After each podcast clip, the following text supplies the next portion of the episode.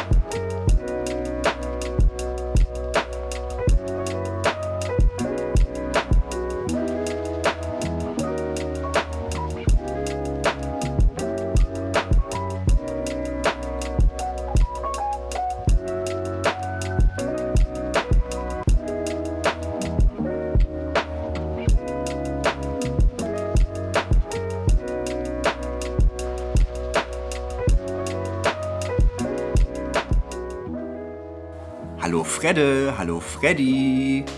Hallo Benny. Hallo Benny. Hi, herzlich willkommen zurück zu einer neuen Folge Dönekes außer Gack. Ich freue mich tierisch, dass wir uns heute hier wieder zusammenfinden und ein bisschen über dies und das und das Alltägliche reden. Ja, schön, dass wir wieder hier sein dürfen. Ich freue mich natürlich wie immer auch riesig und äh, freue mich auch, das erste Mal wieder in Gelsenkirchen zu sein und euch zu sehen. Hoffentlich geht's euch gut. Ja, schön, nach dem Winter auch wieder mal in Gelsen zu sein. Und heute auch schon zur sechsten Folge, ne? Das ist krass, wie die Zeit vergeht. Ich merke das immer nur von Folge zu Folge. Ja, ist Wahnsinn, ne? Sechs Folgen. Ja, sechs Folgen, A, ungefähr alle zehn Tage bis zwei Wochen, die wir aufnehmen, macht zwölf Wochen, so im Corona-Lockdown. Schon eine ordentliche Zeit auch vergangen, finde ich. Stark, drei Monate, top. Aber da steht ja noch ganz viel vor der Tür und wir haben noch ganz viele Folgen vor uns. Und äh, machen wir erstmal die heute, ne? Ja, So ja. sieht's aus. Derby-Folge. Derby-Folge. Die Derby-Folge, ja. Ja, äh, seid ihr im Derby-Fieber eigentlich so? Boah, Derby-Fieber so ein bisschen hält sich in Grenzen tatsächlich. Eher so, was im Allgemeinen die letzten zwei Wochen seit der letzten Aufzeichnung wieder passiert ist. Ne? Ähm, ja, aber Schalke ist Dauerthema bei mir. Also auch privat definitiv, merke ich. Jo, kenne ich. Ja, ich bin, muss ich ehrlich sagen, eher heiß auf die drei Punkte, die wir ganz dringend brauchen, als ja, auf das Derby als besonderes Spiel tatsächlich dieses Mal. Ja, es äh, geht bei mir ähnlich so, ne? Also äh, gefühlt ist das ja auch gar kein Derby, ne? Also war beim letzten Mal schon irgendwie komisch und diesmal finde ich, sind die Vorzeichen noch irgendwie be beschissener und äh, ja, man ist eh nicht dabei Ja. und äh, irgendwie ist das so alles ein bisschen, naja, aber die drei Punkte wären halt schon Sahne, ne? Ja. Ist jetzt auch schon das dritte Derby, oder? In der Hinrunde. Ja, und Ja. letztes Jahr im Februar haben wir abgebrochen. Vorm Derby. Ja. Ja, das, das Ja, dritte Wahnsinn. Geisterderby. Ja, Wahnsinn. Wie die Zeit rennt. Ja, aber äh, wir haben mal wieder den Einstieg mit den In und Out, Top und Flop. Ähm, da will ich diesmal einfach mit den Outs anfangen. Fredde, was hast du uns da mitgebracht? Jo, ähm, und zwar hat sich mein Out der Woche noch ein bisschen verschoben. Gestern Abend wurde in der ARD-Mediathek die Hanau-Doku hochgeladen. Also das ist eine Dokumentation vom Hessischen Rundfunk, die sich mit den Hinterbliebenen des Hanau-Attentats befasst. Und die habe ich gestern mit meiner Freundin geguckt und ähm, ja, ich will jetzt gar nicht so inhaltlich da was vorwegnehmen. Also ich fand die Doku ziemlich rührend. Es ist krass, wie die, also jeder also jedes Mordopfer, die Beteiligten bzw. Hinterbliebenen äußern sich dazu und ähm, schildern quasi die Ereignisse der Nacht des Tathergangs und die, ähm, ja, die folgenden Ermittlungen. Und ähm, ja, also ich fand, es war ein sehr, sehr harter Tobak generell, ähm, das, was da alles so bekannt wird. Man hat schon vieles davon gehört, also dass Notrufe nicht durchgekommen sind, dass äh, Notausgänge verschlossen waren, dass es schwierig auch für die äh, Einsatzkräfte vor Ort natürlich war, wenn so ein Attentat passiert und, und, und, und. Aber das alles nochmal so gebündelt zu hören von wirklich Hinterbliebenen, die mit ihrer Trauer auch umgehen und also und dann halt diese Fragen, die einfach stehen. Und am Anfang der Doku wird, werden halt schon diese wesentlichen Fragen, warum konnte diese Tat geschehen? Es sind ja viele Sachen bekannt gewesen, dass der Attentäter eine psychische Vorerkrankung hatte, trotzdem im Besitz eines Waffenscheins war und, und, und. Ich möchte nicht zu viel vorwegnehmen. Ja, ähm, ja, diese Infos dann gebündelt von den Hinterbliebenen nochmal so zu hören, den Tathergang so geschildert zu kriegen. Also fassungslos. Ich war wirklich eine gute Zeit sprachlos gestern und möchte da an der Stelle nicht nur auf die Doku verweisen, sondern letzte Woche Freitag ist auch eine Podcast-Reihe losgegangen, die quasi mit dem 19.02.2020 betitelt ist, also alles zusammengeschrieben. Und ähm, da werden in jeder Folge auch die Eltern bzw. Hinterbliebenen nochmal interviewt, ähm, die Journalistinnen und Journalisten ähm, sprechen, beleuchten die Umstände der Ermittlungssachen und wie gesagt, diese ganze Tat, also die halt auf jeden Fall bei mir ziemlich nach. Und ähm, ich habe sehr, sehr viele Fragen an den Staat, an unsere Gesellschaft, und ja. Ja, krass. Ja, merkt man, dass sich das auf jeden Fall äh, gut aufgerührt hat nochmal. Ich, ich finde es auch eine äh, ne, ne unfassbar krasse Sache, auch wie wenig das eigentlich im letzten Jahr so in der Gesellschaft an Bedeutung hatte. Und äh, tatsächlich jetzt am Freitag, am 19.02., du hast gerade gesagt, ist halt der erste Jahrestag. Genau. Und äh, da finde ich schon gut, dass zum Beispiel Eintracht Frankfurt da äh, jetzt auch nochmal so Sondertrikots macht mit den. Mhm äh, zum Warmmachen zumindest, ne, und da so ein bisschen das Ganze in die Öffentlichkeit rückt, aber allgemein zu wenig beachtet. Ja, bisher. also noch ganz kurz zu dem Podcast, da wird, werden auch die Initiativen, die daraus entstanden sind, kommen da auch nochmal zu Wort und äh, melden sich da ganz anders und das ist ja wirklich groß in der Zivilgesellschaft und wie du das gesagt hast, also das ist ein Gedenktag in Deutschland. Klar hatten wir ein Pandemiejahr, Klar wusste man vor einem Jahr auch nicht, als diese Demonstrationen angemeldet worden sind, wie verbreitet sich das Virus auf solchen Veranstaltungen, aber ähm, ich finde so das Gedenken am Freitag, also ich werde mich da auch beteiligen an dem Gedenken und ich finde, das ist echt eine Riesenschandtat wieder in Deutschland passiert und auch der Umgang damit, wie du das gesagt hast, so ein bisschen verschleppt worden, ist mein Eindruck. Ja. Ja, also gönnt euch die Doku auf jeden Fall in der Mediathek. Ja. Ja, ich kann mich da nur anschließen. Ne, Fredde hat ja schon eigentlich alles gesagt. Und wird dann mit meinem äh, Out äh, weitermachen. Ist auch ein trauriges Thema. Ich habe einen Zeitungsartikel in der Zeit darüber gelesen, dass Millionen Menschen in Deutschland äh, nicht genug Geld zum Heizen haben. Ja, krass. Und dass das besonders Alleinstehende und Alleinerziehende betrifft. Ja, und wenn man jetzt so an die letzte Woche denkt, an die klirrende Kälte, finde ich das schon echt erschreckend. Und was der Gedanke, der mir dabei kam, den ich auch sehr interessant finde, ist, dass ja eigentlich Arbeitssuchende auch ihre Heizkosten bezahlt bekommen. Und wie kann es denn dann sein, dass trotzdem so viele Leute nicht genug Geld haben, wenn sie arbeiten, um ihre Bude zu heizen und nicht zu frieren? Ja. Ja, also das, ist auf jeden Fall auch so eine Katastrophe. Ne? Und äh, also ähnlich. Ich habe halt letztens ein Doku über, oder vor ein paar Tagen ein Doku über so Obdachlose gerade gesehen, ne? Mhm. wo das halt auch mega, mega krass ist und so allgemein, wie halt mit armen Menschen oder äh, weniger privilegierten Menschen halt in Deutschland umgegangen wird. Ne? Ist schon. Also ich finde das auch immer sehr, sehr bedrückend, wie du das sagst, wenn man, also man muss sich da ja auch immer selber, ich sag jetzt mal blöd, wachrütteln oder ne, sich die Perspektive aneignen und wie schnell man doch im Alltag einfach darüber hinweggeht. Also nicht bewusst, wirklich nicht, das soll ohne Vorwurf, ist ohne Vorwurf, ich schließe mich da ein. Aber wie man über Sachen einfach so, die sind dann, die sind da und das ist so, also gefühlt okay. Ja, finde ich auf jeden Fall auch immer, das sind immer so, finde ich, so krasse Erkenntnisse, wenn man so merkt, dass Sachen, die man selber total selbstverständlich sieht, halt nicht selbstverständlich sind für alle. Ja. Voll. Ja, ist auf jeden Fall auch ein, ein krasses Thema. Ja. Benny, wie sieht es bei dir aus mit dem Flop der Woche?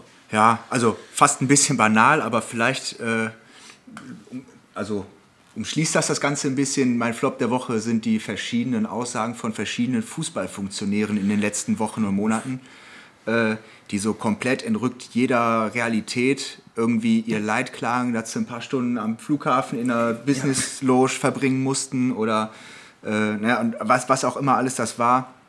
Ähm, Fußballlehrer, die sich dann zu äh, Politikern oder Wissenschaftlern äußern und da irgendwie Sachkenntnisse absprechen. Und äh, also allgemein, wie entfernt und entfremdet dieser Profifußball und enthemmt mittlerweile dieser Fu Profifußball ist, ist für mich auf jeden Fall ein, ein Flop der Woche und hat das Ganze nochmal irgendwie vor Augen geführt, wie ekelhaft das mittlerweile ist, dieses Business. Ne? Ja, voll und ganz. Aber ich finde das auch ein wesentliches Thema. Also, ne, wenn man sich das vorstellt, also speziell der FC Bayern ist da ja durch seinen Club-WM-Aufenthalt da zu berechnen, äh, zu benennen. Die Spiele, die jetzt irgendwie stattfinden, also wirklich, das hat doch nichts mehr damit zu tun. Vor einem Jahr waren sie noch froh. Da haben sie auch noch gesagt, wir danken der Gesellschaft dafür, dass wir so privilegiert sind. Oder ich sage jetzt mal zehn Monate später ähm, hat sich die Welt so verschoben. Also wirklich beenden, meiner Meinung nach, sofort. Nach solchen Aussagen sofort beenden.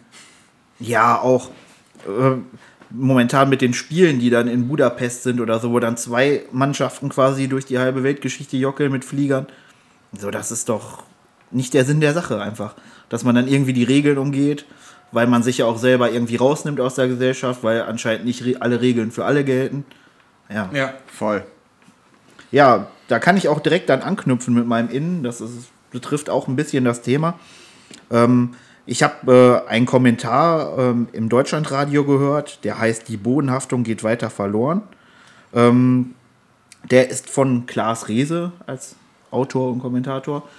Äh, ja, und ich kann nur empfehlen, den mal zu googeln, weil der diese ganze Thematik so in fünf Minuten sehr, sehr gut zusammenfasst, tatsächlich. Ja, also Auf jeden Fall. du hast den gestern ja, hast du uns den nochmal geschickt auch und so. Boah, fand ich richtig stark. Also fand ich wirklich ein richtig gutes Ding. Habe ja auch direkt echt vielen Leuten so, äh, die so irgendwie mit Fußball zu tun haben in irgendeiner Form äh, weitergeleitet und so. Fand ich wirklich ein gutes Ding. Ja, ich habe den auch gestern geschickt bekommen. Vielen Dank an dieser Stelle.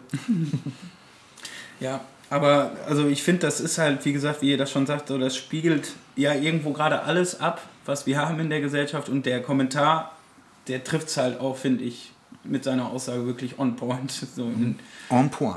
genau, point. Ja, was ist denn dein Top der Woche? Ähm, ja, also ich habe wieder ein kleines privates Top der Woche. Wenn du noch was hast, was passen würde, sonst. Nö, mach mal. Okay. es ist bei mir soweit. Ich habe mich in den, seit der letzten Aufnahme ähm, bin ich auf meine Uni zugetreten und habe gesagt, wie sieht's aus mit meinem Abschlusszeugnis? Wie sieht's aus mit der staatlichen Anerkennung? Und da wurde mir gesagt, Mensch, Herr Schellhase, es ist alles auf dem Weg. Und ja, mein Top der Woche ist mein Uni-Abschluss, der sich äh, ja, abzeichnet zum Semesterende. Hey! Wow, Glückwunsch. Dankeschön. Das freut mich wirklich sehr. Danke. Ja, also ich, ich weiß nicht, es hat sich so gezogen und irgendwie, ich bin auch müde deswegen. jo, dein Top der Woche, Benny. Ja, mein Top der Woche ist äh, tatsächlich die Kampagne, die jetzt gerade in der Elf Freunde äh, ja, in der neuesten Ausgabe publiziert wurde, die 800 oder über 800 Profi-Fußballerinnen und Fußballer, äh, die die Kampagne Wir stehen hinter euch oder zu euch, ich weiß gerade nicht mehr genau, machen, äh, wo es darum geht, ähm, homosexuellen Fußballern in Deutschland, Profifußballern bei den Männern äh, den Rücken zu stärken. Und ich finde, ähm, das eine echt gute und starke Aussage. Da, also das Ganze ist halt losgetreten irgendwann mal aus der Theater- und sonstigen äh, Branche, Filmbranche. Da haben sich halt Homosexuelle geoutet und ähm, weil das im Profifußball in Deutschland halt immer noch nicht irgendwie so gut umsetzbar ist anscheinend, äh, wurde die Kampagne halt anders gemacht, statt dass sich irgendwie hunderte oder ne, mehrere schwule Profis gleichzeitig outen haben halt alle Profis gesagt oder viele Profis gesagt, okay, wir stellen uns halt geschlossen hin und sagen, das ist halt äh, kein Problem und da ist es egal, ob jemand schwul ist oder nicht und äh, das sollte halt einfach kein Thema mehr sein in der heutigen Zeit. So. Und das finde ich einfach eine gute Kampagne, die es verdient hat, mehr Aufmerksamkeit zu bekommen. Ja, voll. Also finde ich ein schönes, schön, schönes Top der Woche. Ähm, und ja, also ich finde es auch echt krass, dass die Spieler sich da hinstellen müssen und erstmal sensibilisieren müssen. Ja, also man fängt ja dadurch auch voll bei Null an. Da gab es auch tatsächlich ein Interview zu, von Thomas Hitzelsberger, da habe ich da auch letztlich zugesehen, ähm, wo es halt um diese Thematik auch ging. Und das kann man sich dann auch nochmal angucken. Also da sagt er auch, wir fangen nicht an mit Outings, wir müssen erstmal anfangen ähm, zu sagen, dass das normale Umstände sind, auch im Fußball. Ja, voll. Gut, wir sind auch dann schon wieder bei der Legende. Und da hat der Freddy uns wieder was Schönes mitgebracht. Ja, die heutige Legende ist die Legende von Hunden gegen Löwen. Oh. Wir sind heute äh, erstmal am 6. September 1969 in der Kampfbahn Rote Erde in Dortmund. Da findet gerade das Derby vor 40.000 Zuschauern äh, statt. Das Stadion ist rappelvoll. Und das bedeutete damals auch, dass die Zuschauer sich bis zur Seitenlinie drängten. Und die Zuschauermassen wurden dann nur von Ordnern mit Hunden vom Platz ferngehalten. ja, Schalke startete damals stark mit einer Mannschaft, die unter anderem äh, mit Norbert Nickbur war, Klaus Fischer und Stanley Buda und ging in der 36. Minute durch ein Tor von Hansi Pirkner 1 zu 0 in Führung. Ja, und danach gab es einen riesigen Torjubel der Schalke-Fans, der auch dann natürlich derbygerecht auf ein bisschen wilder ausfiel. und dabei wurde dann halt auch der Platz durch die Ordnerkette auf das Spielfeld gestürmt. Da hatten natürlich die Ordner ein Problem mit und versuchten dann die Fans äh, unter Einsatz ihrer Hunde auch wieder vom Platz zu räumen. Doch bei dieser Maßnahme ist dann halt auch äh, ja, ein Schalker Spieler zum Opfer gefallen, der Friedel Rausch. Der wurde vom Schäferhund halt genau an seinem Allerwertesten, wie in einem Cartoon, erwischt. Brach dann unter Schmerzensgeschrei zusammen. Es wirkte so, als hätte sein letztes Stündlein geschlagen. Richtige Hunde. Schmerzverzerrtes Gesicht. Richtige Hunde. Äh, ja. Und nach einer Pause und einer Tetanusspritze auf dem Platz konnte er dann jedoch weitermachen, was damals auch sehr wichtig war, weil die Regeln noch keine Auswechslung vorgesehen haben. Ach, Oh, noch gar Ja. keine. Krass. Ja, leider endete das Spiel trotz allem 1 zu 1. Es konnte kein Auswärtssieg gefeiert werden. Und später erhielt der äh, Friedel Rausch dann vom BVB 500 Mark Schmerzensgeld und einen dicken Blumenstrauß. Oh, danke. Was aus dem Schäferhund geworden ist, weiß man leider nicht. Das ist nicht überliefert. So, alleine die Geschichte wäre ja schon ziemlich lustig. Aber die geht natürlich noch weiter, weil es gab ja auch ein Rückspiel. Ah, Und jetzt springen wir mal äh, zum 31. 31. Januar 1979 hier in die GAK, in die Glück auf Kampfbahn. Da waren diesmal 33.000 Zuschauer. Und für dieses Spiel hat sich der damalige Schalker Präsident Günther Siebert natürlich äh, etwas ausgedacht als Antwort. da war gerade neu äh, der Löwenpark in Westerholt hier in der Nähe. Und da hat er einfach mal ein paar äh, ja, junge Löwen geordert, um die Hunde beim Derby quasi zu toppen. Das heißt, äh, direkt vor der Haupttribüne äh, standen dann äh, Tierpark-Mitarbeiter mit äh, Löwen an der Leine und erwarteten die Dortmunder Spieler, die aus der Kabine kamen. Und die liefen dann da äh, halt auch nervös rum und fauchten ein bisschen durch die Gegend, weil war äh, im Winter war sehr kalt. Den Tieren ging es, glaube ich, nicht so gut. Die waren nicht so ganz zufrieden mit ihrer Gesamtsituation. Ja, und dazu äh, hat dann auch der damalige BVB-Spieler äh, Werner Weist was gesagt. Ich lese das da mal so vor.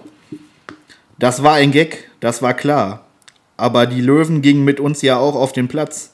Mulmig war ihm da schon. Ich habe nur gehofft, dass die Jungs aufpassen. War doch auch kein Wetter für so ein Tier. Ich glaube, die Löwen waren bis äh, zur Platzwahl dabei. Immer in unserer Nähe. Eine optimale Spielvorbereitung war, da, sich- war das sicher nicht. Wahnsinn, ey. Und untermalt wurde das Ganze dann vom Schalker Anhang, äh, der vom damaligen Trainer Rudi Gutendorf for- forderte, Rudi, lass die Löwen los. ja, so weit, so weit kam es nicht. Und auch dieses Spiel endete trotz der Löwen mit 1 zu 1. ach krass. Schön. Ähm, ja, also da kann man auch noch, kann ich auch noch mal sagen, die Sportschau kramt das eigentlich jedes Jahr auch äh, noch mal hervor. Wenn man sich da Bilder zu angucken will, zu dieser Geschichte, kann man das auch bestimmt noch mal bei YouTube machen. Aber wir haben ja eine besondere Folge und demnach hat der Benny uns auch noch mal heute eine Geschichte mitgebracht. Zu extra zur Derby-Folge. Ja, ich äh, habe noch eine quasi die Geschichte des Derbys nochmal äh, rausgearbeitet. Und äh, die Geschichte der Mutter aller Fußballspiele beginnt im Mai 1925 mit einem 4 zu 2 Sieg der Scharlaktischen im ersten Derby überhaupt. Der BVB krebste damals irgendwo in der Kreisklasse Dortmund-Herne herum. Schalke ist der dominierende Verein im äh, Westdeutschland und wird neun Jahre später erstmals deutscher Meister.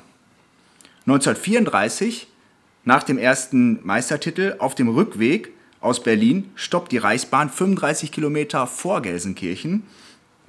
Und die Schalke-Spieler werden freudig erwartet und fahren anschließend in offenen Autos durch eine jubelnde Menschenmenge durch die Stadt Dortmund, durch die Innenstadt und äh, darf sich als erste Fußballmannschaft der Geschichte in das goldene Stadtbuch der Stadt Dortmund eintragen. Wobei man sagen muss, zu, Zeit, zu dem Zeitpunkt herrschte geradezu irgendwie eine tiefe Sympathie zwischen den Vereinen. Oh. Und jetzt werde ich da sagen, tiefe Sympathie? Hä? Wie geht das denn?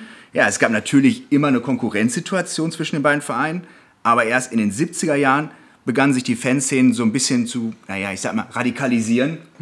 Und aus dem, äh, naja, aus einer gesunden Konkurrenz wurde dann halt ein äh, sehr zerrüttetes Verhältnis. ähm, aber dabei hatten die Clubs eigentlich in den Anfangsjahren immer fest zusammengehalten.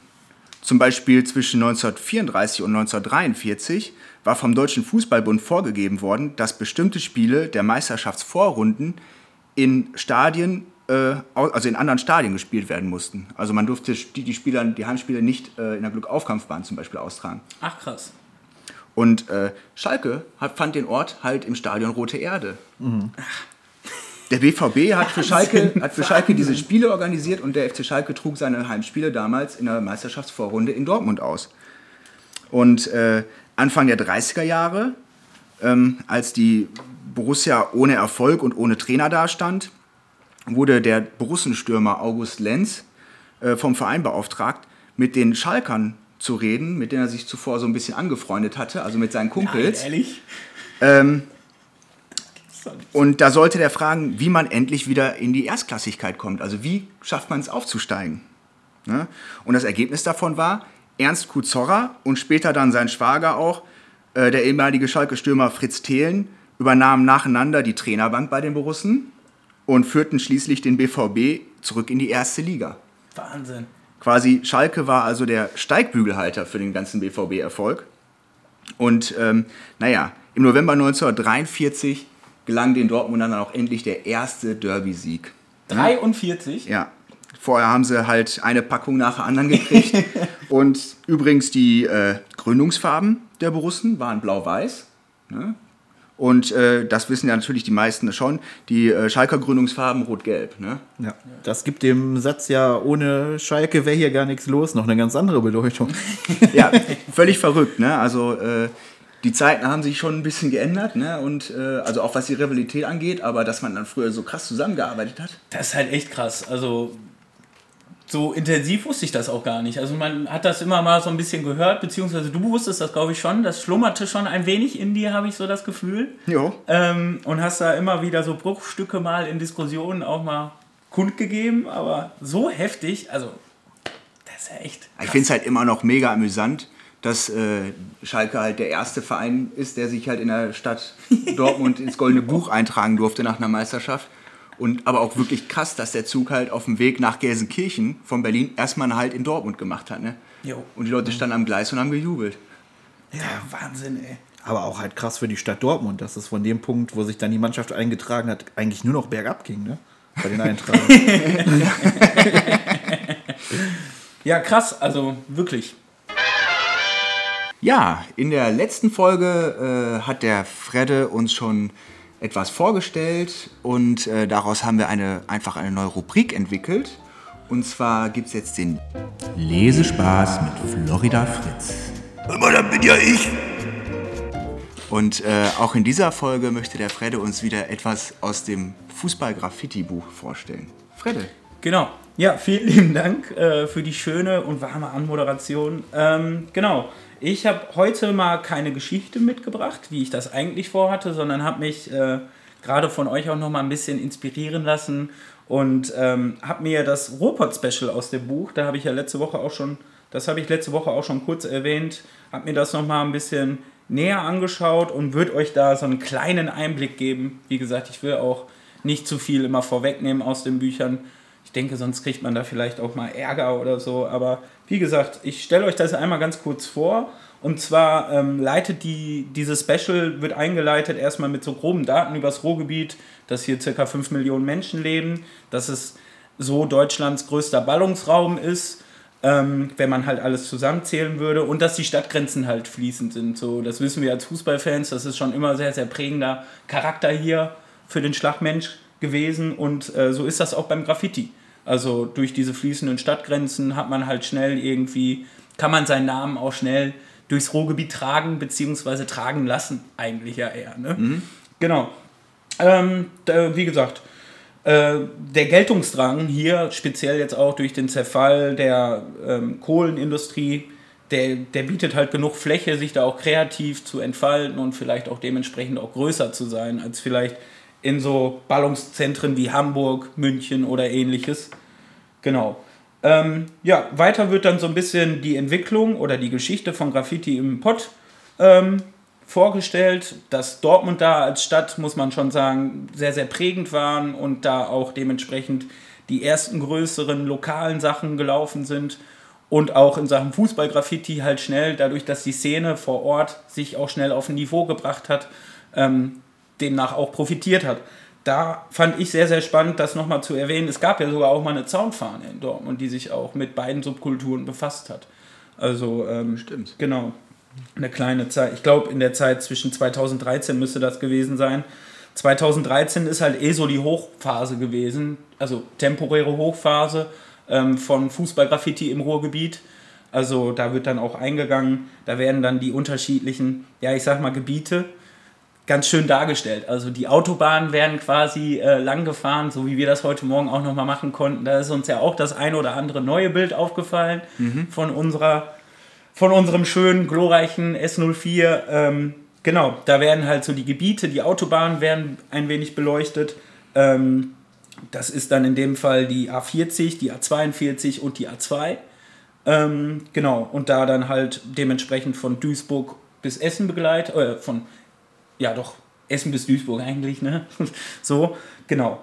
Ähm, ja, prinzipiell ist es halt noch zu erwähnen, dass sich auch die Leute ähm, in Sachen Fußballgraffiti halt auch an wesentliche Merkmale gehaft, gehaftet haben. Ne? Also in, wie gesagt, die ersten Züge sind schon Ende der 80er ähm, bemalt worden und ja, demnach hat man halt auch den, den Namen der Stadt oder des Vereins auch irgendwie bundesweit auf Reisen geschickt, was ja für Fußballgraffiti schon sehr, sehr untypisch war, so früh, muss man sagen. Genau.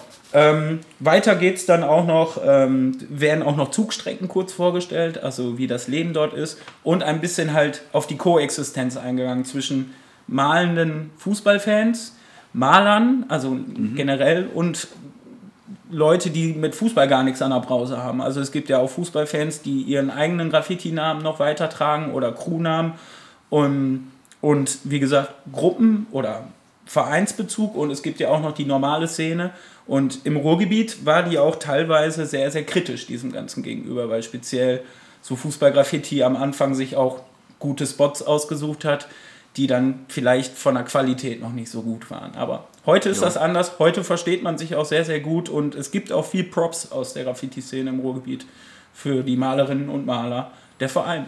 Ja, ich glaube, mittlerweile gibt es ja auch oft gute Überschneidungen. Ne? Ja, voll, na klar, ne? Insgesamt halt echt ein spannendes Thema und gerade halt diese ganzen verschiedenen Reviere, die da im, im Revier abgesteckt werden. Ja, genau. Ist halt dann schon auch. Ja, und diese Überlappungen, ne? Also nimm dir Bottrop als Beispiel, ne? Da hast du dann Schalke, da hast du Rot-Weiß Essen. Ich weiß nicht, wie das letztlich sich dann vielleicht auch durch Dortmund Essen noch verhält, ne? ob da Dortmund dann präsenter werden darf, kann, also darf natürlich nicht, aber ne, da, das ist ja Alltags-Graffiti-Toy-Kampf, sag ich jetzt mal vielleicht. Ne? Ähm, genau.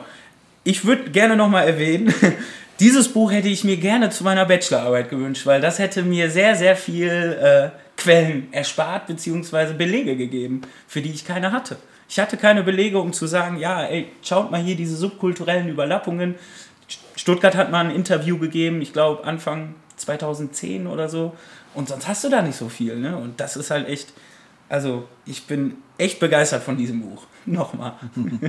Ja, auch weiterhin das Angebot, ihr könnt euch gerne melden und das einfach mal bei uns ausleihen. Genau, da hatten wir ja sogar schon die ersten Anfragen. Ne? Also, vielleicht fühlt sich der ein oder andere jetzt auch nochmal gerufen, berufen dazu. Ja, aber wir haben äh, nicht nur den Lesespaß mit Florida Fritz für euch dabei, sondern wir haben auch wieder Freddys Fanzine-Freunde. Was hast du denn heute mitgebracht?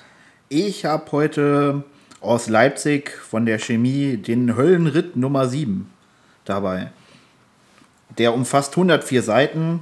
Ja, der Hopping-Teil ist diesmal äh, ja, pandemiebedingt hauptsächlich äh, mit Spielberichten aus Deutschland, aber auch allen Pflichtspielen von Chemie Leipzig.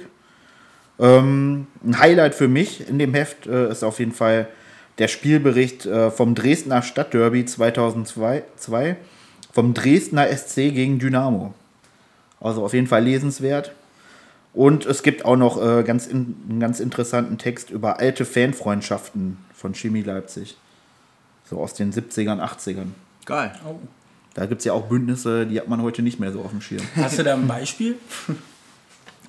ähm, ich glaube, es ging unter anderem auch um Aue. Tatsächlich. Ja. Ja, spannend auf jeden Fall. Ne? Also, Zwei gekreuzte Hämmer. Ja. Oder Kontakte zu äh, Union. ach krass. Stark. Jo. Ja.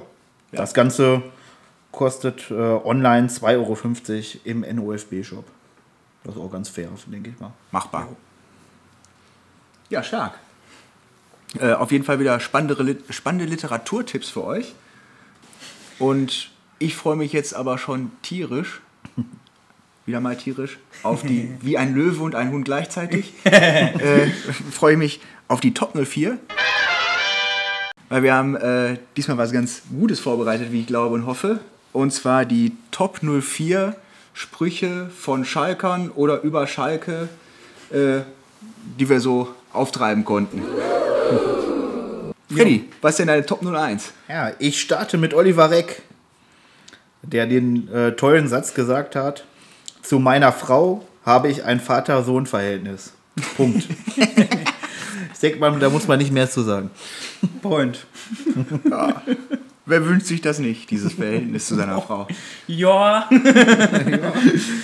Jo, ich würde da einfach mal weitermachen. Und zwar habe ich äh, auf 0-1 eine Aussage von Ernst Kuzorra nach dem ähm, Meisterschaftsendspiel gegen Rapid Wien, was der FC Schalke nach 3-0-Führung zur Halbzeit noch 4-3 verloren hatte. Da hat er Folgendes gesagt. Dass wir hier verloren haben, war Politik und kein Sport. Ein weiteres Zitat von ihm oder eine Legende, muss man ja eigentlich eher sagen, ob es so stimmt, weiß ich jetzt gerade gar nicht. Ähm, jetzt kann mich der Führer am Arsch lecken, soll er auch noch gesagt haben. Stark. Genau. Seines Zeichens wohl zu der Zeit auch schon NSDAP-Mitglied. Ne? Ja, Aber trotzdem, ne? ja ist, äh, Ja, Gutes Ding. hoffentlich ist es wahr. Finde ich richtig stark. ja, bei mir auf Platz 1 ist der Professor Olaf Thon. Und äh, der hat mal wieder eine Weisheit rausgehauen. Äh, ja, also ich, ich glaube, die äh, haben verschiedene Leute in, im Fußball auch schon wieder erfahren dürfen in den letzten Tagen. Äh, man hetzt die Leute mit Tatsachen auf, die nicht der Wahrheit entsprechen. ja, Kann man auch so stehen lassen, ne? Also wenn man sich jetzt auch unsere Flops und Tops so anguckt, dann kannst du das bei jedem einfach mal so nachhängen. ja. Ja, direkt weiter mit äh, meiner 02. Ähm, da habe ich Rudi Assauer und der hat sich zu den Einnahmen aus dem UI Cup, den er auch gerne mal als Döner Cup tituliert hat, aus dem Jahr 2003 geäußert und hat folgendes gesagt: Das Geld ist weg, wenn wir den Rasen einmal rein und rausfahren. Gut. Also Rasen rein und rausfahren ist auf jeden Fall teuer auf Schalke. Ja, ich glaube 45, ne? 45.000, oder? Ich weiß es nicht genau. keine Ahnung. Die, ja, egal. Ähm, auf 0-2 bei mir ist äh, Mike Bujo Büskens nach seinem Tor gegen den VfL Wolfsburg. Da kann man das vielleicht auch nochmal nach dem Kommentar, den ihr jetzt gleich von mir hört, vielleicht mit heute vergleichen. Ja, da habe ich gedacht, da rentieren sich endlich mal die 5 Millionen, die ich hier Jahr für Jahr kriege. Ne? Auf die Frage, wie fühlen sie sich wahrscheinlich jetzt nach dem Treffer? Oder was haben sie gedacht? Ja. Ja, wer kann das heute von sich sagen? ne? Ja, und, und ich bin mir ziemlich sicher, dass äh, Mike Büskens äh, damals keine 5 Millionen verdient hat. Ich glaube auch nicht. Ja. Ja, stark. Jo. Schönes Ding. Äh, ähnlich, also zumindest auch mit dem Tor, ist bei mir die 02 äh, Ingo Anderbrügge, Bumsi. ähm, das Tor gehört zu 70% mir und zu 40% dem Wilmots. Schön. Ja, Boah, das war auch früher so ein Fußballer-Mathe-Ding, ne? Da gab es viel eine Zeit ja, lang. also ich, wollt- ich wollte gerade sagen, wer das jetzt nicht verstanden hat, warum es witzig ist, der sollte nochmal in Mathe nochmal nachgucken. Freddy, Äh, Meine 03 äh, ist ein bisschen aktueller. Da habe ich mich damals auch sehr drüber aufgeregt und auch drüber gelacht. Das ist äh, unser verschiedener Trainer, Manuel Baum. Und die Ketchupflasche. Das Team kommt mir vor wie eine Ketchupflasche. Wenn man sie das erste Mal aufschraubt, dann kommt erstmal nichts. Man muss von oben ganz fest draufklopfen, bis irgendwann mal alles rauskommt. Wir sind gerade noch am Klopfen. Aber wenn das dann mal rauskommt, dann haben wir wieder alle Spaß miteinander. Und da glaube ich dran. Ja. Also, wir sind immer noch am Klopfen. Ich glaube auch der Manuel Baum glaubt nicht mehr dran. Aber vielleicht kommt es ja irgendwann. Ja, und jetzt, jetzt kommt der Profi-Tipp für Manuel Baum. Wenn man die Ketchupflasche vorher 100 Mal schüttelt, ne, dann läuft das einfach so raus. Da braucht man gar nicht klopfen. Ja, oder wenn man mit dem Löffel rein. Stinkt der Manuel sich gerade, ey. Kann nicht wahr sein. Vielleicht hat er auch einfach vergessen, die Folie abzumachen. Ja, man weiß es nicht. Bis die Folie kaputt gekloppt ist. ah ja, auf Platz 03 bei mir. Ist auch so ein bisschen an die Mannschaft gedacht. Das Wort mental gab es zu meiner aktiven Zeit als Fußballer gar nicht. Es gab nur eine Zahnpasta, die so hieß. Das hat auch Rudi Assauer von sich gegeben. Stark. Ja. Benny, wie sieht's bei dir auf 03 aus? 03, ja, 03 ist bei mir äh, Willi Landgraf. Oh. Und äh, der war beim Step Aerobic Training und äh, hat dann die Frage bekommen, ob er sowas denn vorher schon mal gemacht habe. Und seine Antwort war: Jung, ich komme aus Bottrop. Da wirst du getötet, wenn du das in der Muckibude machst. Oh Mann, ey. Ehrlich Herrlich. Ja. und kernig. Bottrop, ne? Ja, meine 04 ist auch ein bisschen aus aktuellem Anlass. Da habe ich Jörg Berger mit seinen philosophischen Worten: Resignation ist der Egoismus der Schwachen. Oh, oh stark. Äh, bei mir auf 04 ist ähm, ja, mein Lieblingsfußballkommentator, Werner Hansch. Der hat mal gesagt, mit Manni Breukmann natürlich, äh, nicht der Bessere soll gewinnen, sondern immer Schalk. So, Genau, da kann man nochmal sagen, wir haben, also wir beide mit, äh, mit Martin zusammen, damals bei der Nie-Wieder-Tagung hatten wir das Glück, Werner Hansch kennenzulernen. Ich habe ihn auch einmal angesprochen nach einem Foto, um einem Foto gebeten und habe gefragt, ob er nicht nochmal 3-1 Schalke für mich sagen kann. Hat er dann auch getan. Ich war sehr, sehr gerührt. Er hat es nicht gecheckt ganz. so. Und äh, im Gehen haben wir nochmal kurz mit ihm sprechen können, weil er so einen Randregenschirm hatte. Äh, du hast ihn, glaube ich, angesprochen, oder? Der Ja, ja, Martin, der, der stand da so Ja, in genau. der Ecke und dann. Und dann haben wir halt gefragt, ja, ich weiß gar nicht, wie wir da genau drauf gekommen sind, ne? Ja, der hat ihn gegriffen und dann habe ich gesagt: Ach, ich dachte, der wäre von Marcel Reif. Stimmt, der hat ja an dem Tag nämlich die Moderation für ihn übernommen, ne? Und dann hat der gesagt, also wie Benny das gerade gesagt hat, äh, ich dachte, der wäre von Marcel Reif. So einen hätten wir bei RAN damals gar nicht genommen. Das ist immer überragend, ey. Und ey, sorry, damals, als Marcel Reif noch aktiver Kommentator war, habe ich mir sowas auch immer gedacht, wie kann der Mann das sein? Also ich fand den grauenhaft und ich fand den auch beim Doppelpass immer schwierig. Ja, fand und finde heute. Ja, so Und wieder. genau. Und immer Stimmt, wieder. der ist ja, Ja. auch wieder am Start, ne? Ja, äh, meine Top 04 äh, bietet einen Vorgeschmack auf das kommende Wochenende. Und äh, da bin ich bei Ernst Guzorra, der mal gesagt hat, Dortmund, da fliegen die Tauben zum Kacken hin. Punkt. So. Lassen wir. Ja, das sagt einfach alles. Genau. Und äh, wir gehen jetzt Taxiteller essen. So. Ade. Guten. Taxi, Rellas. Ja, und äh, jetzt wollen wir auch wieder unser Sprachrohr an die Hörerschaft bedienen. Wir haben neue Sprachnachrichten. Und zwar die erste ist folgende. Hallo, Markus vom Fanprojekt hier. Grüße euch. Ich habe diesmal eine persönliche Frage an euch. Und zwar, wie ihr überhaupt zum Fußball gekommen seid. Und damit meine ich jetzt nicht ähm, zu Schalke speziell, aber vielleicht ist das ja auch äh, beides gleichzeitig passiert, sondern warum es die Sportart Fußball geworden ist und nicht eine andere. Äh, da kann es ja viele Gründe für geben. Oft ist das vielleicht über äh, Familie, Verwandte, Freunde.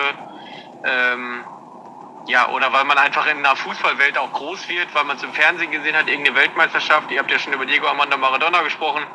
Genau, also das wäre meine Frage.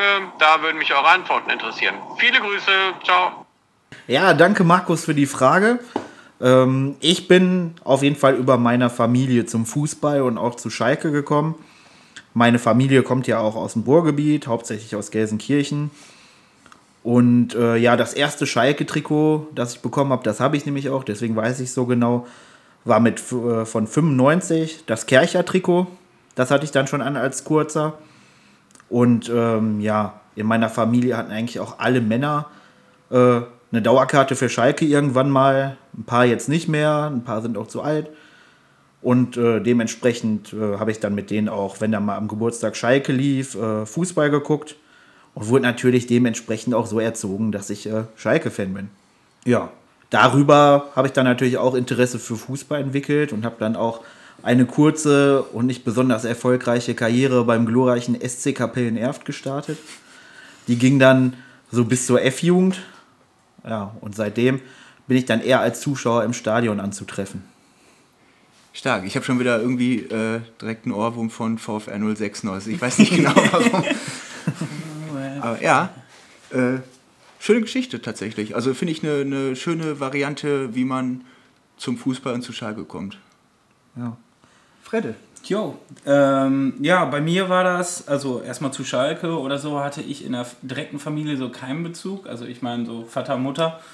Äh, mein, kommen eigentlich auch aus einer Anti-Fußball-Familie. Ähm, und das, also das Interesse halt für Fußball, das kam halt durch Freunde, durch die Kinder. Ich kann mich nicht daran erinnern, dass ich nie nicht als Kind Fußball gespielt habe. Also, ne, keine Ahnung, man kann sich ja, ich glaube, bei meiner ersten Erinnerung so vier, fünf, sechs vielleicht, ne, und da habe ich auf jeden Fall schon mit Julius, also mit meinem älteren Bruder, ordentlich immer vom Ball getreten. Und zu Schalke äh, bin ich tatsächlich mit meinem Opa gekommen. Also mein Opa war immer großer Fußball-Sportfan und äh, ist auch aus Gelsenkirchen-Horst und hat mich dann irgendwann mal äh, ins Parkstadion tatsächlich noch mitgenommen. Also das erste Spiel von mir war im Parkstadion, auch mit wenig bis keiner Erinnerung, ehrlich gesagt. Aber ja, ähm, so bin ich dann auch zu Schalke gekommen und die Fußballbegeisterung hat halt nie abgelassen. Und Verein oder so durfte ich auch nie spielen, bis meine Eltern sich getrennt haben.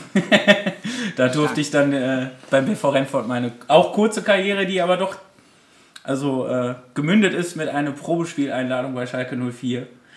Ehrlich? bei so einem Probeturnier und dann habe ich mich aber verletzt beim Warmmachen. Das droppt, das droppt ja jetzt einfach so. Das ist kein Scheiß. Ich hab, wir, wir haben ne, für BV Rennfort 2, also wir waren die zweite Mannschaft, wurden auf so ein Probeturnier eingeladen.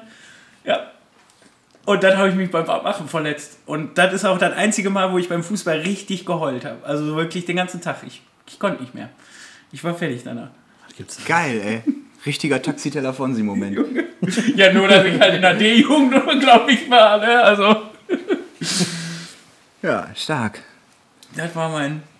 Boah. Benny, Ma Markus? Markus, ich danke dir jetzt schon sehr für diese Frage allein, dass ich das jetzt gerade erfahren durfte. Jo. Einfach Großartig. so aus dem Nichts.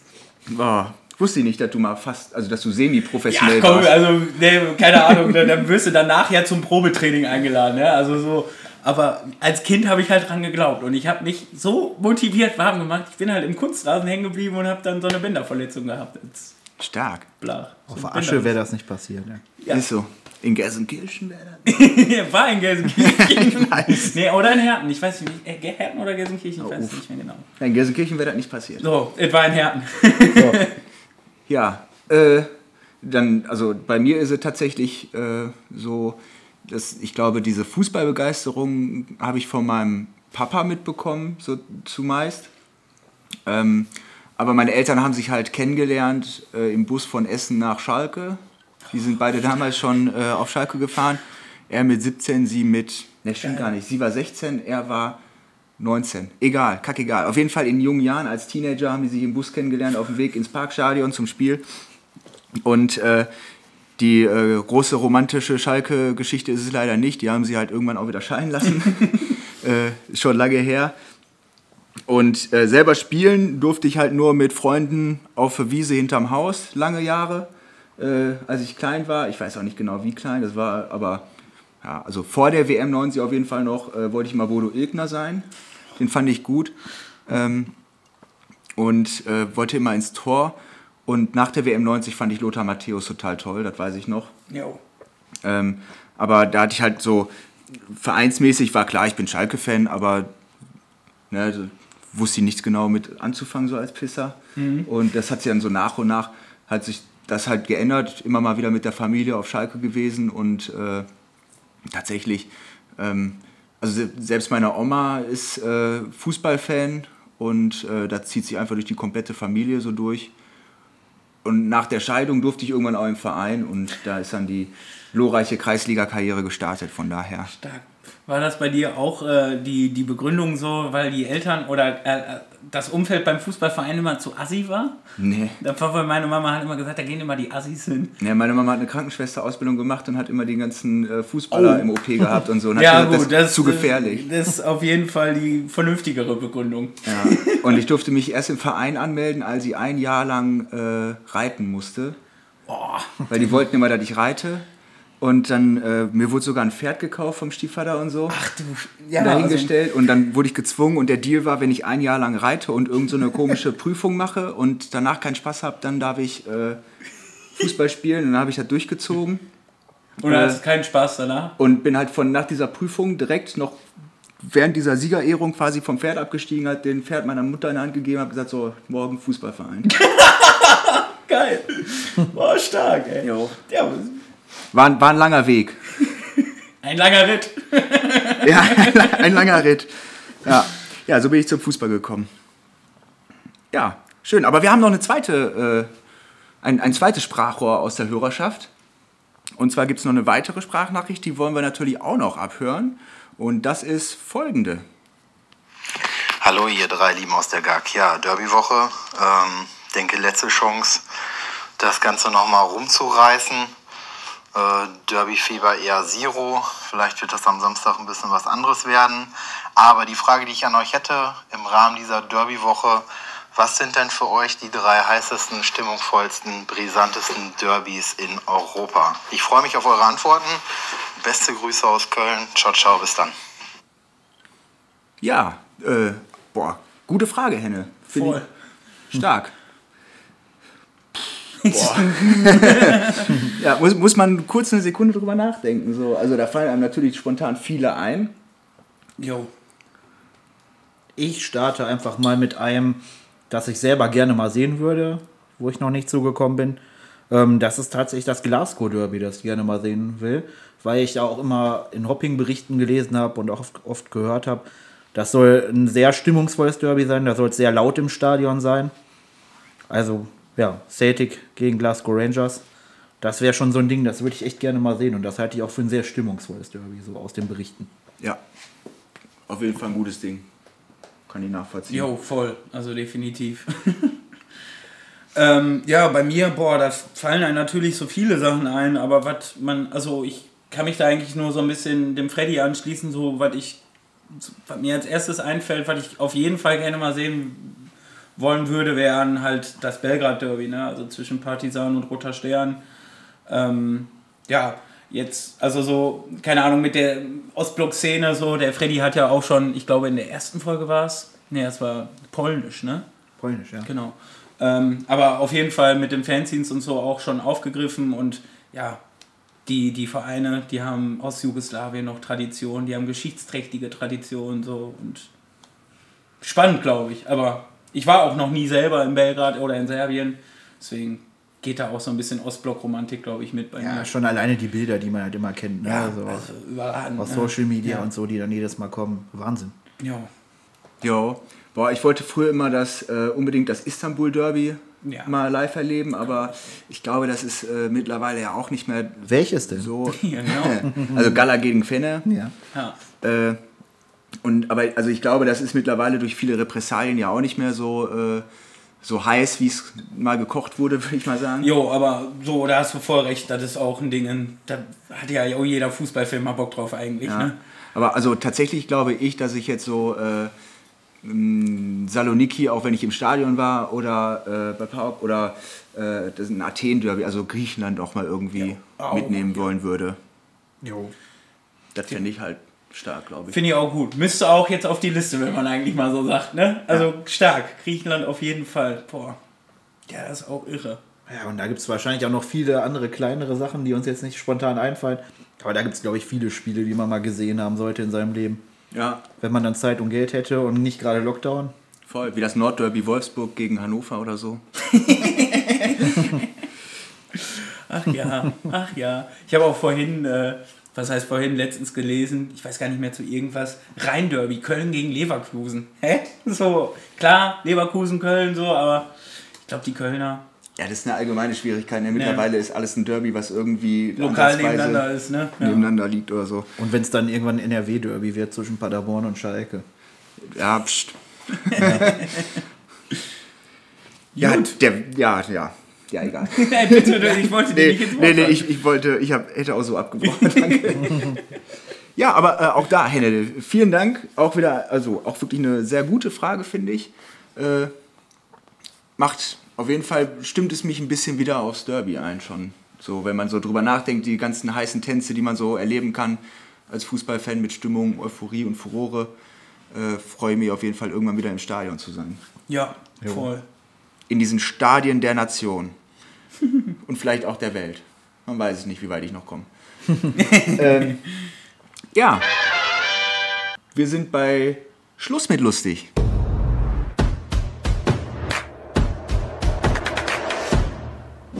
Und ähm, haben uns diesmal überlegt, ähm, wir möchten ein Thema aufgreifen, ähm, was viele wahrscheinlich schon von euch kennen, aber vielleicht gar nicht alle so genau wissen, was es ist und wo, worum es da genau geht und äh, würden darüber gerne mal ein bisschen reden. Wir haben etwas sehr Merkwürdiges aufzuklären. Etwas sehr Merkwürdiges? Nein. Doch.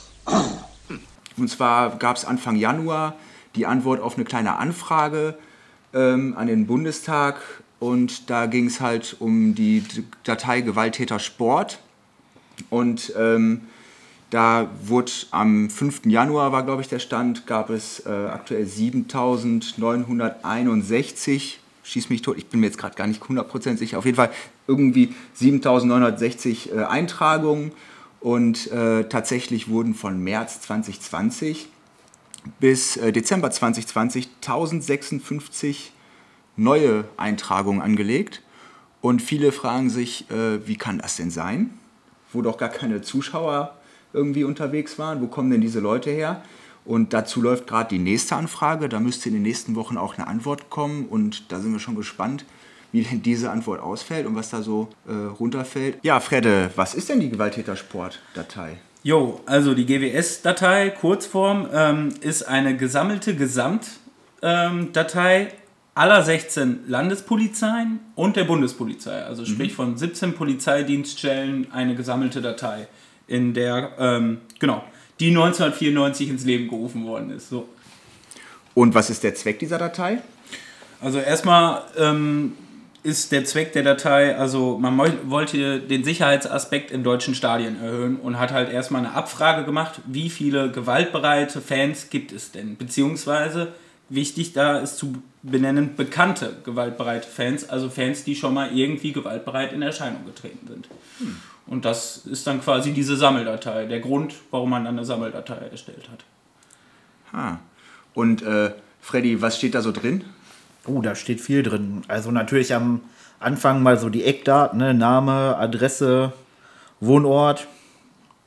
Ähm, darüber hinaus stehen da noch persönliche Eigenschaften drin, zum Beispiel wie groß du bist, hast du eine auffällige Frisur, äh, wenn man es rausfinden kann, wie ist deine Schuhgröße. Tatsächlich auch sogar das.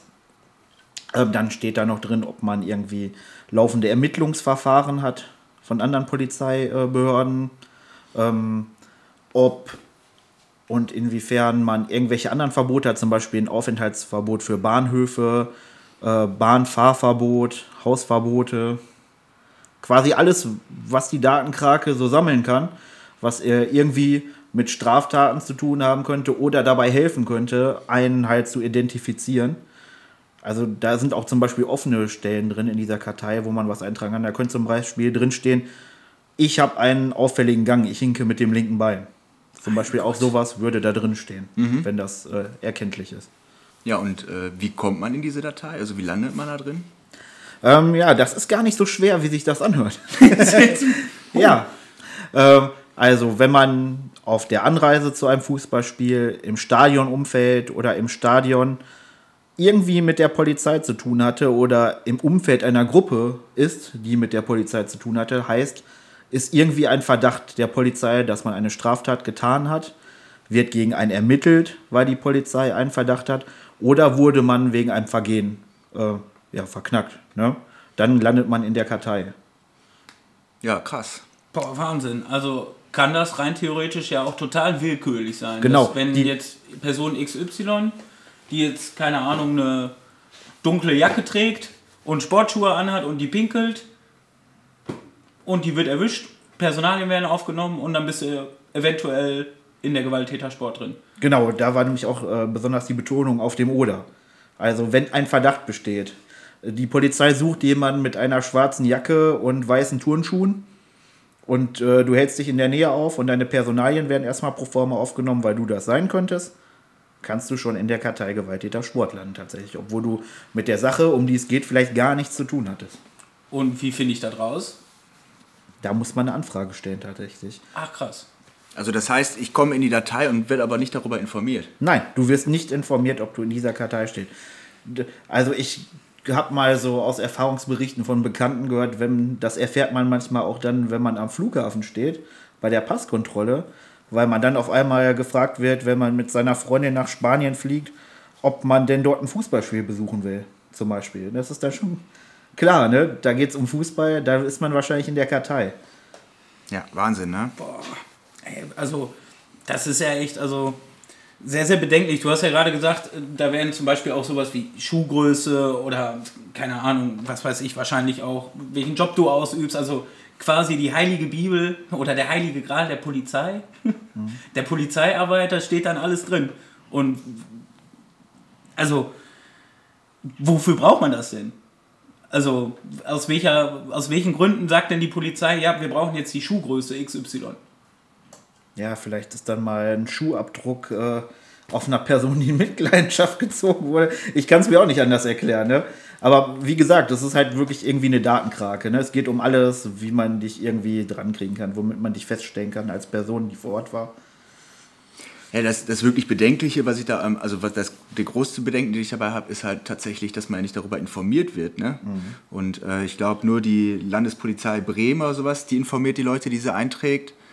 Ähm, zumindest in großen Teilen, vielleicht auch nicht alle äh, Dienststellen in Bremen, aber und ansonsten wird man halt einfach nicht darüber informiert. Das heißt, man weiß es gar nicht, dass daten, datenbezogene äh, Sachen halt über einen gespeichert sind und äh, dann hat man auch keine Chance dagegen vorzugehen. Ne? Und wenn jetzt irgendwie deine Personalien im Stadion, am Stadionumfeld aufgenommen wurden, erfährst du nicht, dass die Sachen da drin sind, aber es kann sein, dass du beim nächsten äh, Urlaub irgendwie nicht ausreisen kannst. Ne? Oder allgemein hast halt. zumindest. Ja. Oder, oder bei einer Geschäftsreise vor Arbeitskollegen blamiert wirst, weil es irgendwie bei dir auf einmal ganz lange dauert bei der Passkontrolle und dann gefragt wird, wieso dauert das denn bei dir so lange? Hast du irgendwas? Ja, oder bei einer äh, Kontrolle, Verkehrskontrolle oder sowas, ne? wenn du irgendwie angehalten wirst, dann äh, kann das passieren, dass die Polizei bei der Abfrage halt auch deinen GWS-Eintrag Genau. mitgespielt bekommt und dann äh, darfst du ja erstmal das volle Programm durchlaufen. Ne? Und Ja, was ich halt bedenklich finde, ist, wie einfach man auch da reinkommt. Dass es halt wirklich äh, nicht nach einer Verurteilung passiert oder dass man auch nach einer Verurteilung, wenn man nicht verurteilt wurde, wenn das Ermittlungsverfahren eingestellt wurde, wenn sich der Verdacht äh, nicht äh, bewahrheitet hat, trotzdem in dieser Kartei bleiben kann. Ne? ja, dass die Polizeidienststellen halt nicht dazu aufgefordert sind, da wieder, das wieder zu löschen. Genau. Ne? Das ist halt schon. Genau. und, und sagen Die wir Löschung, mal, also Entschuldigung. Entschuldigung. Sagen wir mal ein anderes Beispiel, ne? Das hörte sich jetzt so an mit der Jacke und den Schuhen, dass man ja schon irgendwie im Stereotyp entsprechen kann, dass man da reinkommt. Aber es kann auch einfach sein, sagen wir mal, wir fahren in Gladbach mit dem Bus äh, vom Bahnhof in Reit zum Stadion. Da ist eine ganz normale Person drin, die fährt vielleicht das erste Mal in ihrem Leben zum Stadion und in dem Bus haut irgendein Besowski die Scheibe ein. Da sind keine Kameras drin, keiner weiß, wer es war. Dann wird die Polizei erstmal von allen Leuten in diesem Bus, wenn sie gerade Lust hat, die Personalien aufnehmen. Und dadurch kann man auch schon in die Kartei kommen, quasi bei seinem ersten Stadionerlebnis, wenn man wirklich gar nichts mit der Wahnsinn. ganzen Sache zu tun hat. Ja, also festhalten kann man ja auf jeden Fall, dass das teils komplett willkürlich ist, beziehungsweise passiert was und dann ist erstmal Generalverdacht. Und ich finde, also was man ja auch hier einfach so sagen muss, das ist jetzt meine private Meinung vielleicht auch, aber generell darf man in einem freien Land wie unserem keinen pauschalen Generalverdacht aussprechen. Also sprich, kann ich doch nicht nur, nur weil ich ein Fußballspiel besuche und da Sachen passieren, die passieren, wenn viele Menschen aufeinandertreffen oder passieren können, dann einfach unter Generalverdacht fallen. Aber ich habe nochmal eine Nachfrage mit der Löschung. Also da haben wir auch kurz drüber gesprochen. Also ich finde, wie, denn, wie verhält sich das denn mit der Löschung aus der Datei? Da muss man wirklich einen Antrag, äh, wenn ich das richtig im Kopf habe, an die äh, zentrale Informationsstelle der Polizei senden. Äh, das Ganze per Brief. Und äh, dann beantragen erstmal, um zu erfahren, ob man da drin ist. Und wenn man dann Post zurückbekommt, dass man in dieser Kartei ist, kann man dann beantragen, dass man gelöscht werden möchte. Ja, wichtig dabei ist auf jeden Fall die Vorder- und Rückseite seines Personalausweises mitzuschicken, weil ansonsten kriegt man auch keine Auskunft. Und äh, das Antragsformular dafür äh, findet ihr bei uns auf der Homepage tatsächlich sogar unter dem äh, Vermerk Downloads. Und äh, wenn er sonst noch Fragen dazu äh, gibt oder so, dann gerne einfach mal melden und wir können da helfen und vielleicht auch mal beim Porto oder so aushelfen, wenn das jetzt irgendwie bei einem an 70 Cent scheitern sollte. Ja. Ja. äh, ich habe jetzt einmal ganz kurz noch ähm, aus der kleinen Anfrage im Bundestag die vor, äh, vorgenommenen Löschungsgesuche, also sprich von den Personen, die gelöscht worden sind in dem Zeitraum zwischen 2013 und 2016 ähm, rausgeschrieben. Und das sind im Jahr 2013 ist das eine Person, im darauffolgenden Jahr 2014 eine Person, im darauffolgenden Jahr 2015 eine Person und 1 plus 1 plus 1 macht 2, 2016 sind es 2 gewesen. Also der Wahnsinn. Jetzt von 17 habe ich die Zahlen aufwärts gerade nicht hier liegen. Also So. Leute, die das quasi beantragt haben und bei denen das stattgegeben wurde. die Löschung, genau. Ja. Also bei denen dann wirklich auf Ja, interessant, eingeheißt die Löschung. interessant ist, die Löschung können halt auch nur die Polizeistellen äh, veranlassen, die das halt eingetragen haben. Ne? Das heißt, wenn du irgendwie in München äh, die Eintragung hast, dann kann nur die Polizeidienststelle in München auch die Löschung wieder veranlassen. Ne? Das kann dann jetzt nicht die Polizei in Gelsenkirchen machen oder so. Sondern heißt, du musst dich dann quasi wirklich an die Polizeistelle in München wenden und dann wird es halt manchmal auch schwierig und da auch halt den Nachweis zu erbringen, äh, dass gar kein Ermittlungsverfahren eingeleitet wurde oder sonst was, ne, dass das, ne, weil, weil halt man selber gar nichts bekommen hat. Es wurden ja nur die Personalien aufgenommen und man, man hat selbst sonst gar keine Schriftpapier dazu, gar keine Schriften und so, und man kann gar nichts nachweisen. Ja. Und dann wird es halt schon manchmal ein bisschen äh, kompliziert, die Sachen zu löschen und das erklärt dann auch, warum es so wenige Löschungen gibt. Ja. Aber es ist ja echt der Wahnsinn. Also genauso ist das ja der Wahnsinn. Da müssen wir ja auch noch mal kurz drauf eingehen, was du einleitend gesagt hast, Benny. Also, ne, wir haben seit März Geisterspiele. Ja. Keine Sau ist im Stadion. Es passiert auch nichts rund um die Stadien. Und trotzdem gibt es, ich weiß nicht, wie hast du 1056. 1056 Fälle, wo Menschen in diese Datei aufgenommen worden sind. Und aus welchen Gründen denn? Also, Ja. ja, da bin ich gespannt, was da rauskommt. So. Also klar, die so irgendwie im März kann man sich noch äh, irgendwie herleiten, ja, da sind noch Fälle aus Februar oder so, ne, die dann Genau. nachgearbeitet werden oder so. Aber dann wird es irgendwann auch äh, eng. Ja. Und wenn ich überlege, dass äh, 7960 insgesamt drin sind und 1056 äh, in, in, dem, in dem Zeitraum dazugekommen sind, dann es ist ja Siebtel mindestens. Also beziehungsweise mehr sogar. Wir sind bei ein Sechstel mehr wahrscheinlich. Ja. Das ist ja echt, also aus, auf welcher Grundlage? Wie gesagt, bin ich, würde ich mich mal fragen. Und ich, wie gesagt, also auch diese Stigmatisierung, Gewalttäter, Sport. Also du hast ja gerade schon gesagt, man muss kein Gewalttäter sein, man muss Genau. keine physische oder psychische Gewalt ausüben, um da reinzukommen. Also Und das äh, sind dann halt auch die Folgen der Kartei, ne? Wenn der Dorfscheriff in hinter Tutzing äh, dann äh, deinen Ausweis durchgibt und der hört Gewalttäter Sport, dann denkt er, uh, was ist das denn für einer? Da müssen wir jetzt mal genau hingucken. Das heißt, der weiß ja selber wahrscheinlich weniger über die Kartei als wir und der denkt dann sonst was von uns, ne? Ja. Ja. Also ich habe noch ein, zwei Punkte hier auf meiner Liste stehen und zwar, ähm, ja, also wie gesagt, zu erwähnen ist vielleicht auch nochmal, dass per se eigentlich in der Regel die Maximalzeit ausgesprochen worden ist. Also sprich, du kriegst, also du wirst ja auf Zeit gespeichert und in der Regel geht man davon aus, dass du halt die Maximalzeit von fünf Jahren kriegst. In den wenigsten oder in den seltensten Fällen spricht die Polizei oder die Polizeidienststelle XY sich für eine minder, mindere Laufzeit irgendwie aus. Was ja auch nochmal irgendwie, also ist doch krass, dass die Polizei einfach sagt, ja, Fußballfan der ist schon in Ordnung, fünf Jahre. Ja, wahrscheinlich in der Maske, wo man das einstellt, fünf Jahre schon vorab eingestellt und keiner Bock, den Haken anders zu setzen. Ja, genau. es, es scheitert immer an Faulheit. Oder vielleicht muss man das dann auf jeden Fall noch begründen, warum weniger. Wer weiß, ist das Aufwand. Vielleicht. Ja, also ich finde spannend, dass es ja Gewalttäter Sport und nicht Gewalttäter Fußball ist. Ne? Und äh, ja, natürlich sind jetzt irgendwie beim Handball äh, weniger Fanausschreitungen oder sonst was bekannt, ne? aber auch da gibt es ja sogenannte Störer.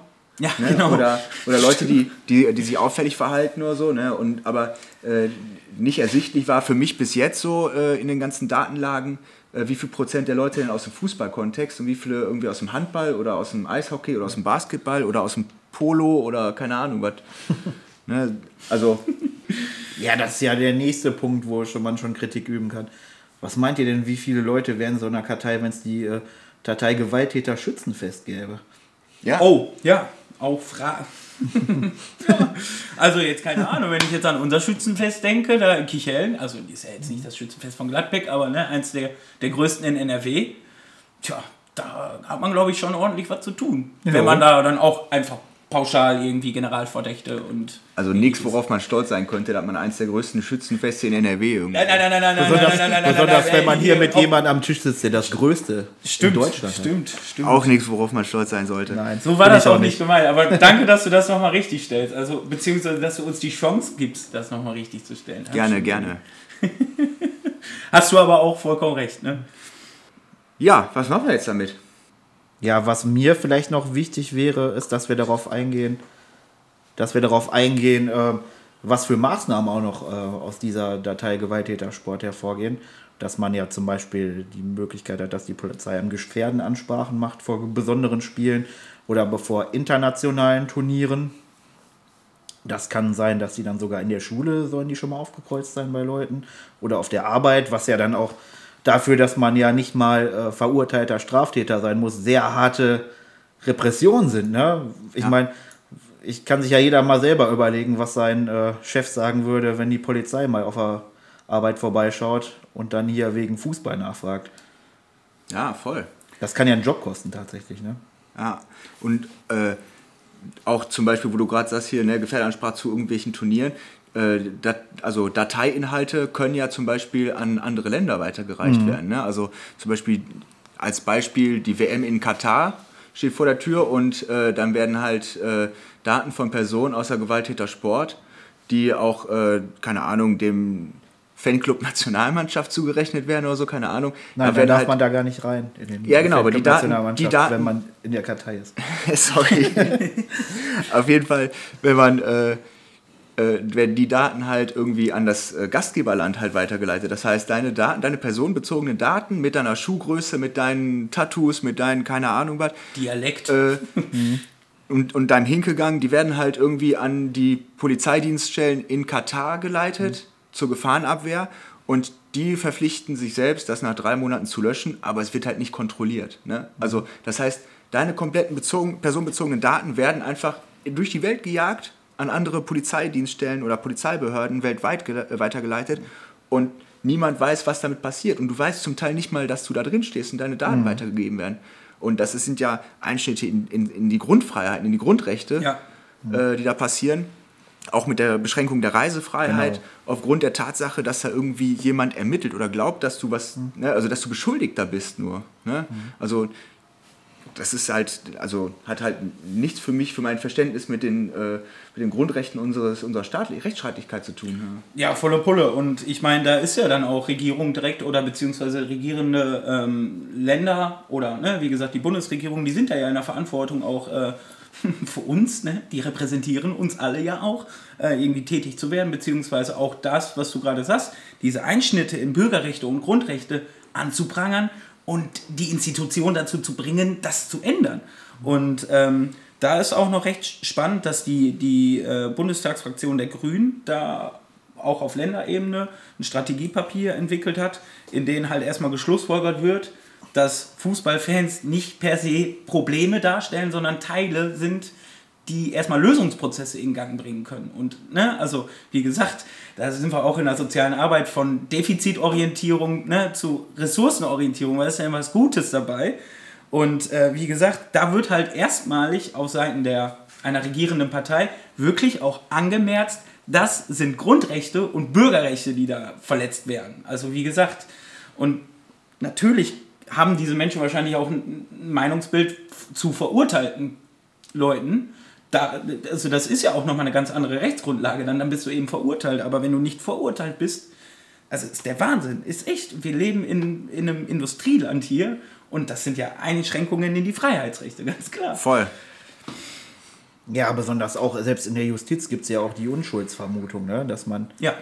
Und dass die Kartei hat aufgrund von Verdachtsfällen oder von Ermittlungen dann wirklich Repressionen mit sich bringt an jemanden, der wahrscheinlich nichts dafür kann. Es wird Leute geben, die können was dafür. Es wird auch Leute geben, die können nichts dafür. Und für die ist das natürlich tragisch. Das ist echt ein Einschnitt in die Rechte. Ja. Ja. Ja, und also ich meine, es gibt ja auch Bestrebungen aus, also ne, auch ein Jahr her, die Dietmar Hopp-Proteste, wo man sich ja auch bundesweit solidarisiert hat, irgendwo ein Stück weit. Wenn ich mir den Paragraphen Beleidigung angucke, der da jetzt auch reingenommen werden soll, das ist ja auch absolut irgendwo ein Schnitt weit. Also, wenn ich jetzt ein Spruchband mache, dann wird da meine Gruppe da jetzt komplett reingehauen. Also, Ja, oder du stehst hinterm Spruchband ja, von irgendwelchen Dödeln, die das hochhalten. Und du hast da gar nichts mit zu tun, vielleicht auch. das ist echt. Ja. Du musst ja nicht mal in irgendeiner Gruppe sein. Das ist ja der größte Witz daran. Du weißt ja vielleicht gar nicht, worauf du dich einlässt in dem Moment. Ich? Sie. Nein. Doch. Äh, wir hoffen, ihr habt jetzt so einen äh, Einblick bekommen und einen vielleicht auch guten Überblick über die Datei Gewalttäter Sport. Ähm, wenn ihr noch irgendwie weitere Fragen dazu habt oder ähm, irgendwie glaubt, dass ihr in dieser Datei äh, vermerkt sein könntet und das mal gerne rausfinden möchtet und nicht genau wisst wie, oder ähm, vielleicht glaubt, dass ihr drin seid und gerne eine Löschung beantragen möchtet oder sonst irgendwelche Fragen zu dem Thema habt, meldet euch gerne bei einem von uns dreien. Wir äh, können euch da gerne weiterhelfen. Und ähm, ja, ansonsten fand ich es wieder wirklich eine auch durchaus interessante und spannende Diskussion und freue mich schon auf die nächste Woche, weil ähm, da wollen wir das Thema Stadionverbote angehen und einmal ein bisschen erklären, okay, äh, was ist genau das Stadionverbot, wie ist der Ablauf und wie bekommt man es oder bekommt man es nicht und wie funktioniert das bundesweit und auf Schalke explizit. Und äh, da freue ich mich schon drauf. Und wenn ihr dazu, äh, also zum Thema Stadionverbote oder auch zur Datei Gewalttäter Sport, irgendwelche Fragen habt, könnt ihr gerne unser Sprachrohr nutzen und uns eine Sprachnachricht schicken und äh, oder auch sonstige weitere Nachrichten. Wir freuen uns da über alles, was kommt. Genau. Ja, und natürlich wollen wir die Folge nicht mit diesem schwierigen Thema beenden, sondern ähm, haben auch diese Folge wieder einen Lieblingsmoment vorbereitet. Und den wird diese Woche der Fredde präsentieren. Jo, ähm, ja, passend zur Derby-Woche habe ich mir auch ein äh, Derby ausgesucht. Wir schreiben den 27.04.2019. Es ist mein erstes Derby, äh, Auswärtsderby im Einsatz für das Schalker Fanprojekt. Muss man auch so sagen, genau. Also ich war äh, beruflich unter, oder wir waren beruflich unterwegs. Ähm, wir haben so ungefähr 16 Uhr. In dem Moment schießt Salif Sané, also ne, der 2-1-Treffer für Schalke fällt. Äh, ich bin mit unserem damaligen Praktikant, stehe ich im Block, wir fallen uns in die Arme. Ich drehe mich etwas, quasi Richtung Me Menge. Und natürlich fliegt überall, fliegen nur Becher, nur Becher und wir jubeln und wir schreien uns natürlich an. Und in dem Moment, ist es kein Scheiß, fliegt mir einfach ein halbvolles Bier in den Mund und ins Gesicht. Hey, ohne Witz. Also so ein voller Becher wirklich, wo mir die Hälfte halt voll ins Gesicht klatscht, aber die andere Hälfte landet auch da, wo sie in dem Moment nur landen sollte und landen kann. Quasi wie Salih Sané, der das Tor macht, äh, habe ich diesen Glücksmoment und hab einen köstlichen Schluck Bier dabei und kann mich einfach, äh, ja, den, den Spiel, über den Spielstand freuen und doppelt freuen und dreifach und vierfach freuen. Und es war ja auch zu der Zeit ein, eine schwere Saison für uns. Also wir sind ja auch damals nach Gelsenkirchen gefahren. Ich weiß noch, du hast gesagt, Benny, wir gewinnen das auf jeden Fall. Das weiß ich noch. Si, Senora. Und zwar auch genau mit der Begründung eben, weil das ein Derby ist und weil wir eben so scheiße sind, wie wir scheiße sind gerade. Ähm, ja, das Spiel endete noch 4-2. Ähm, war ein sehr, sehr ereignisreiches Spiel, in dem es auch noch zwei rote Karten gab. Die wird Norbert Dickel jetzt nochmal für uns abkommentieren. Julian Weigel, Mario Götze und jetzt gibt er ihm Rot. Das ist doch lächerlich! Jetzt macht er uns die Meisterschaft kaputt! Der Zweier, der gibt Marco Reus Rot. Was für eine Fehlentscheidung! Das ist doch einfach lächerlich, was wir hier sehen. Es ist lächerlich.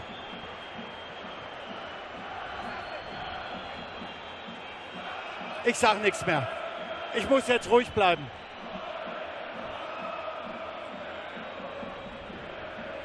Wenn er gelb gibt, ist gut, aber rot ist doch scheiße.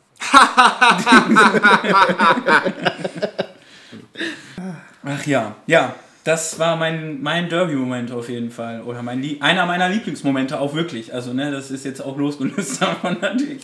Da sind viele Sachen in meinem Universum ineinander. Die sind ineinander gelaufen in dem Moment. Ja, kann ich verstehen. Unverhofft kommt oft. Ja. Ja, schön. Also, ich weiß noch, wie du freudestrahlend äh, beim nächsten Team oder bei nächster Gelegenheit davon berichtet hast, dass, dass, du, dass du Derby-Sieger und Biergewinner bist quasi. genau, richtig. Ich nur gewonnen an dem Tag. Beste Leben. Ja, also ein wunderschöner Moment. Ich hoffe, ne, beziehungsweise ich bin mir sicher, dass, dass wir Samstag über ein ähnlich erfolgreiches Derby sprechen werden. Ja. Also, wenn wir das gewinnen, hau ich dir auf jeden Fall einen, einen Becher Bier ins Gesicht. Ey, bitte. Und dann so oft, bis ich die Hälfte fange. Also, Wir üben. ja. Top.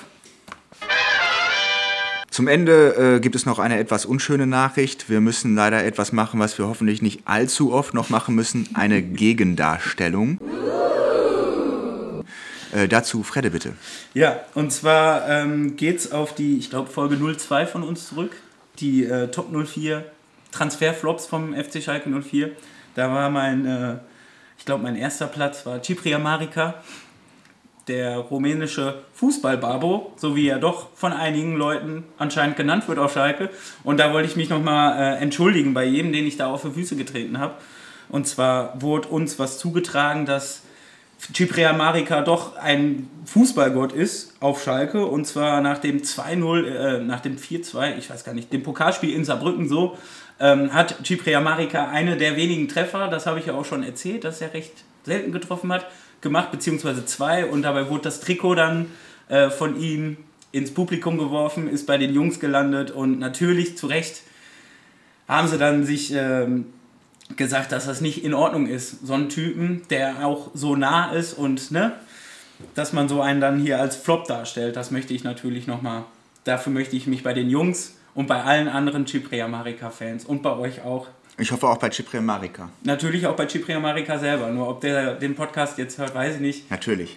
Aber falls ihn irgendwer kennt, bitte auch an ihn sagen, sorry Chippy, tut mir leid, kommt nicht nochmal vor. Ja, das war den Leuten auch ein ernstes Anliegen. Das ist mir sogar auch zugetragen worden, dass das nicht in Ordnung wäre.